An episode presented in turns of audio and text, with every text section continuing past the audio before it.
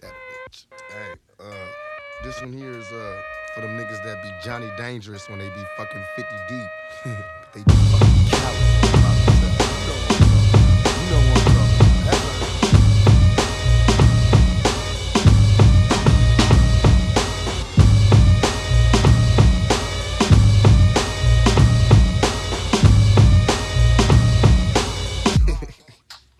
Now, Tenth round, and still catching man beat down. So I retreat back to my own stomping grounds. Regroup and lounge,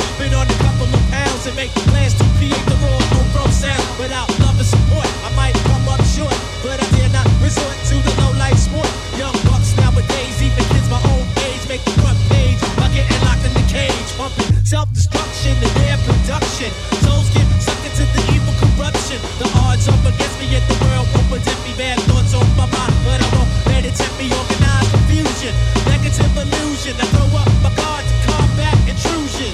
Word up, word up, word up. Cause I'm a jungle brother. A true blue brother. Cause I'm a jungle brother. A true blue brother. Cause I'm a jungle brother. A true blue brother. Cause I'm a jungle brother. A true blue brother. Cause I'm a jungle brother. A true blue Now, brother. now if I worry too much about all my have-nots, I might